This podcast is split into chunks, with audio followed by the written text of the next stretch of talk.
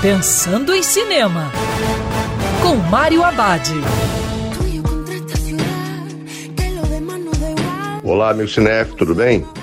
Já no circuito, o terceiro andar, Terror na Rua Malazana. Filme que utiliza esse gênero para fazer um comentário sobre a ditadura do governo franco na Espanha. A história apresenta uma família humilde que sai de seu vilarejo para morar num apartamento espaçoso no centro de Madrid.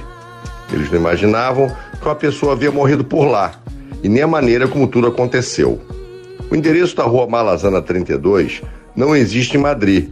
O filme aproveita a fachada de um prédio no cruzamento entre as ruas São Bernardino e Dois Amigos.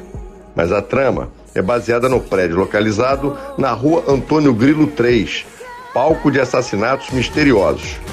A partir dessas mortes, o diretor Alberto Pintor entrega um filme com boa dose de mistério, sustos e reviravoltas. E lembrando, siga os protocolos de segurança, porque é sempre melhor ver cinema dentro do cinema. Quer ouvir essa coluna novamente?